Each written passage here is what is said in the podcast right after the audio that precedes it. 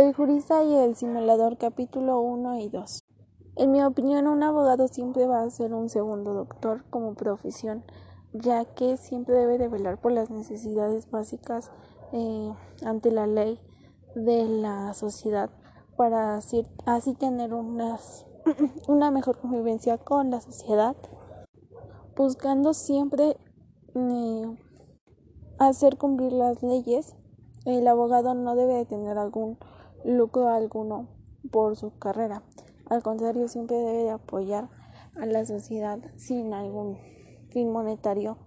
que tenga como un arrebato hacia como por ejemplo cobrar de más ante la sociedad buscando sabiendo que el cliente no tiene